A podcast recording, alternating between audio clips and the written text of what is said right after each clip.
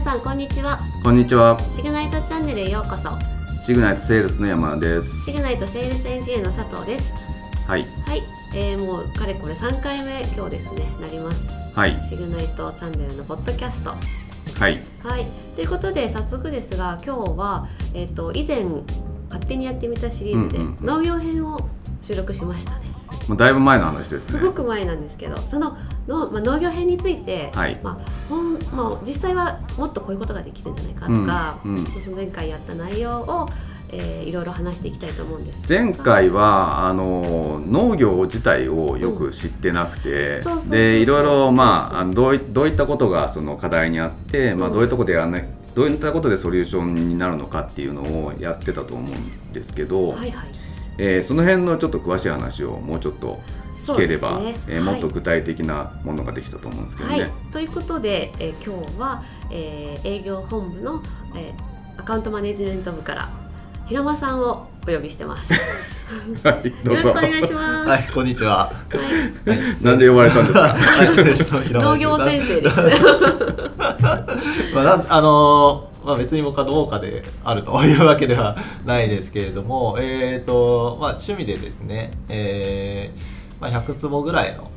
まあ、農地を借りて、えーまあ、3人ぐらいで、うん、えーまあ、少し自分たちで食べるものプラスアルファぐらいの、まあ、農業をチャレンジして、まあ、かれこれ2シーズン3シーズン目ぐらいおおすなりまごい。それなんか普通に家でこう食べられるような感じなんですか。あそうですねまあ一番近い冬の野菜ですと、まあ、大根とかかぶとかうんうんうんうんをやってましたね、え面白い。今今冬なんであんまりやってないんですけど、うん今植わってるのは、えー、にんにくあーニンニクニンニクいいですにんにね。く焼きたい大好そうき。ですねにんにくと、えーあとはもち麦っていう麦をやってあ、もち麦、うんはいダイエットにもいいというもあそちうです麦。よいやい最近話題のなんでみんな私を見るんですか。やいやいや いや ぜひお試しいそたうだできすね。たあいりがなととう思ごってざいるまんす。多分ですけどはだいからそのはい農業についていろいろ詳しいと思うので、であのそうですね普通の人より詳しいぐらね、いですそかうね勝手にやってみたシリーズで、い、ろいろなんかその農家さんにこう活用できる、うんこういった地図のソリューションっていうのはどうなのだろうっていうところで、はいはい。こう話をしていたんですが、うんまず一般的にその農家さんでそのそういうニーズがあるかどうかうっんうんうんていうのと、あとそれ以外でもその補助管理みたいな話って聞くじゃないですか。はいはいそのあたりもうんそのまあ営業目線でどういうニーズがあるのかっていうので分かったりとかしますか。そうですね、まあ、僕自身というか僕の友人がですね、あのーまあ、最近収納したというか、そのまあ、奥さんの方の実家がその農業をやっていて、うんうんうんでそこに、まあ、向こう入りするわけじゃないんですけれどもそこに、えーまあ、移住して、はいあの農業を始めたんですよ、うんであの田んぼをやってるんですけれどもじゃあ田んぼの場所って実は固まって持ってるわけじゃなくて結構点在してたりする構はいはいうんそうですよね。えー、と彼はそれをその、まあ、今 Google のマイマップを使ってほうほうほうほうあの管理をマ始めッたプで管理するんですね。そうですね。でも基本マイマップでこと足りちゃうような感じじゃないですか。まあ、人数的にあの数が、まあ、田んぼ2 3 0枚ぐらいなのでその、まあ、自分うんうちんプラスアルファぐらいの人数で賄えるんであれっていう田ところ田んぼって枚数で書くんですか。枚数を数える おーなるほど、一枚二枚。 で、えま あうんでその田んぼを見せてもらって話をしたりしたんですけれえー、ど面も、白いですね。まあ、結構面白いのがその田んぼ隣り合った田んぼでもですね土の質が違うんえ、うんですよもう道挟んで反対側で全然土の硬さが違って、えーもう触ったんですがあ全然違うっていうでまあそれなんで、うんうんそのやっぱり熟練してるとですねあのトラクターかけるじゃないですか、はいはいその土を起こすたうんめうに、んで土を起こすためにここの田んぼの、まあ、この辺の場所だったらどんぐらいそのトラクターのこう土を起こすための刃をこう出すかっていうのをあー微調整してるらしいんですね。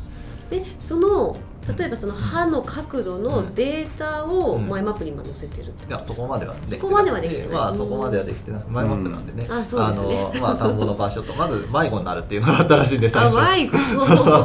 どこに行けばいいかわか んない確かにでそれまず載せてうんうでんじゃあまあ今後そこにまあいろいろここはこういう特徴でっていうのをまあ載せていきたいなっていうような形があるんだけどまあそれもっともっとその例えばそれをじゃあ企業レベルでもっとやるってなったらあのもっとたくさんの情報が必要になったりとか、うんまあ、あとはその、うんうんワーカーと言いますかね、うんあの従業員を雇ってやるってなったらその人たちに指示を出すのにはやっぱりあった方がいいんじゃないかなとは確か考はいはいに、えてます、そうすると、まあ、個人でやられてる農家さんというよりかは、どちらかというと法人でやられてるそう方ですねがニーズとしては高いと。そうですねでえっ、とまあ話を聞いてる感じだとやっぱりその田んぼだったり農地を持て余してる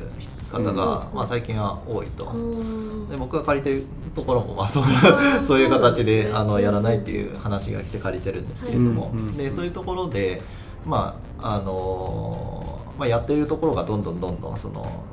まあ、借りたりとか買い取ったりして、えーどんどん広げていくっていうような感じにはなってるんですけど、うんただやっぱり点在はいはいになるんですよねそうすると土地が。うんで管理がやっぱりどんどんどんどんこなるほどう点在すると大変になってくるので。じゃあ土地たくさん持ってる農家さんがいろいろな人に貸したいと思った時はその不動産管理じゃないですけどそれとまさに同じような形でうんいろんな方々にう農業してもらうために管理するためのツールとしてうんこういった地図がそうです便ね利に使えるっていうことなんでまあ、営農する方が使った方がいいかなって感じですね、うんいろんなところから借りてここは借りてやってうんるあーとかここは確かに自分でやってるとかでなるこほこどはこのシーズン何やってるとかす。うんうんうんであとはその畑になるとその連作障害っていうのがあったりするので、うんうん連作障害って何ですか同じ作物を、まあ、はいものによるんですけどあの同じところで毎年毎年やっていくとうんだんだんこう育たなくなってくる、えー、うん収量収穫量が落ちてきてしまうっていうよえうな現象がー、えことー、が、そうなんですね、まあ、よく知られてるあのでじゃあそのタイミングではい肥料を変えたりとか、土を変えたりとか、であとは作物買作える物ですね変えるえそれあの学校で習ったと思いますよ。ー、いやーそんなそんな記憶はございませんよそう習ってないいいややいやいやいや、 に二毛作とか二期作とかあるいじゃやないいやで習ってすか。ない習ってない習ってない、まあまあ そうですそねうななんんですねでその僕たちのその100坪レベルでもうんじゃがいもとかねナスとか、まあ、ナス科は結構連作障害しやすいって言われるんで、うんトマトとかねであのそういうのはちょっと場所変えてやったりしてますね、えでもそういう形だとやっぱりその過去の履歴というか、えー過去どういったものを植えてきて次どういったものを植えていかなきゃいけないもしくはその休校みたいな形でうんさせなきゃいけないみたいなデータを地図上で管理するっていうのはすごー、くい良やさそうですすよごくね。いいと思い本ます当大規模になると本当に管理大変だと思うんですよね、うんで肥料もその品種によってあの上げる肥料の種類とか、うんうんあのタイミングが違ってくるので、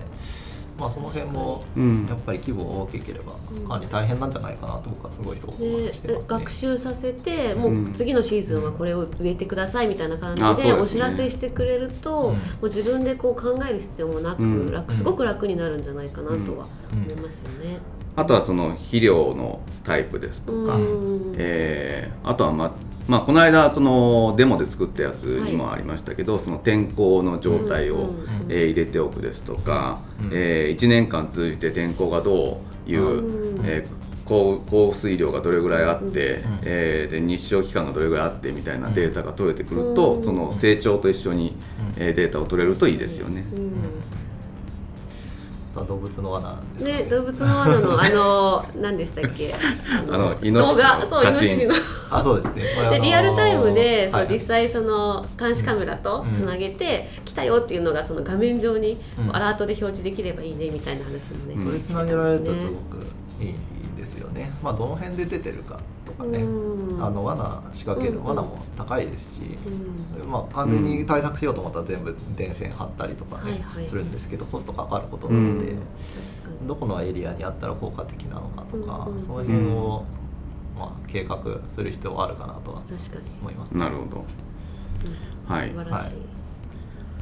あと推理権とかっていう話もありましたけど、まああれって関係してくるものなんですか、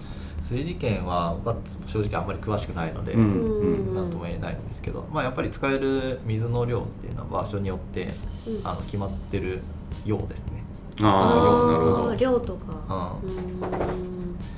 まあ、それ以上のことはちょっとわからない詳しくは言えないんですけ れどもまあでもいろんなものがやっぱり地図上で管理できるっていうことはかなりそのコストだったり、うんメリットが多くなんかあるんだなっていうのはやっぱりうん今お話メリットは多聞いてもねかすなとご思くいますそうですねあの意外と農業と地図ってあの直感的に私は結びついてなかったんですけど、うんうんでも今のような話してくると結構いろんなところで、うんいろんな形で使えそうな感じはしてきますね。やっぱりこういったなんか最終的に地図の管理ツールって全てのデータを集めて、まあ、先をこう予測したり、うんで実際もっと先になってくると、まあ、実本当に必要なこの肥料を発送発送っていうかあの買ったり買ったりできるみたいな、買ったり買ったり買ったりですよそうねどの時期購入 に買うかとかそう勝手に購入みたいな勝手に購入する か勝手に購入ってあもしくはそのねいついるから安い時に買っておこうとかそうそうそうああはあはあはあそういう計画なるほはどそのでき自るんじゃな分いが考えなくてももうこの時期にこれぐらいなくなるから必要だからって言ってこう機械がああもうそれ買ってくれなんるシステムかアマゾンと繋がってたら最高 ですね。そうそんな感じで、うんそのまああの AI とか人工知能とかがもう勝手にそうやって予測してはいはいはい購入してくれて、であの収支も全部とっつけてくれてうんみたいなのを全部賄うことができるとうんものすごく楽になるなっていう、そのなんか10年後が見えてきたなと思って、確かにははいい、ということですね。はいじゃあそんな感じですか。はい、じゃあ今日は、えー勝手にやってみたシリーズの農業編をあのまあ裏話しようということではいゲスト平間さんに来ていただきましてお話ししました。はいまたあのこのような形でいろいろなあの雑談等をしていきたいと思いますのでぜひあの今回の YouTube チャンネルもですねリンク掲載しておりますのでご覧くださいまた興味あの持った方はぜひあのシグナイトのフォームからですねお問い合わせいただければと思いますはいはいそれでは皆さんさようならさようなさよらな。らありがとうございました。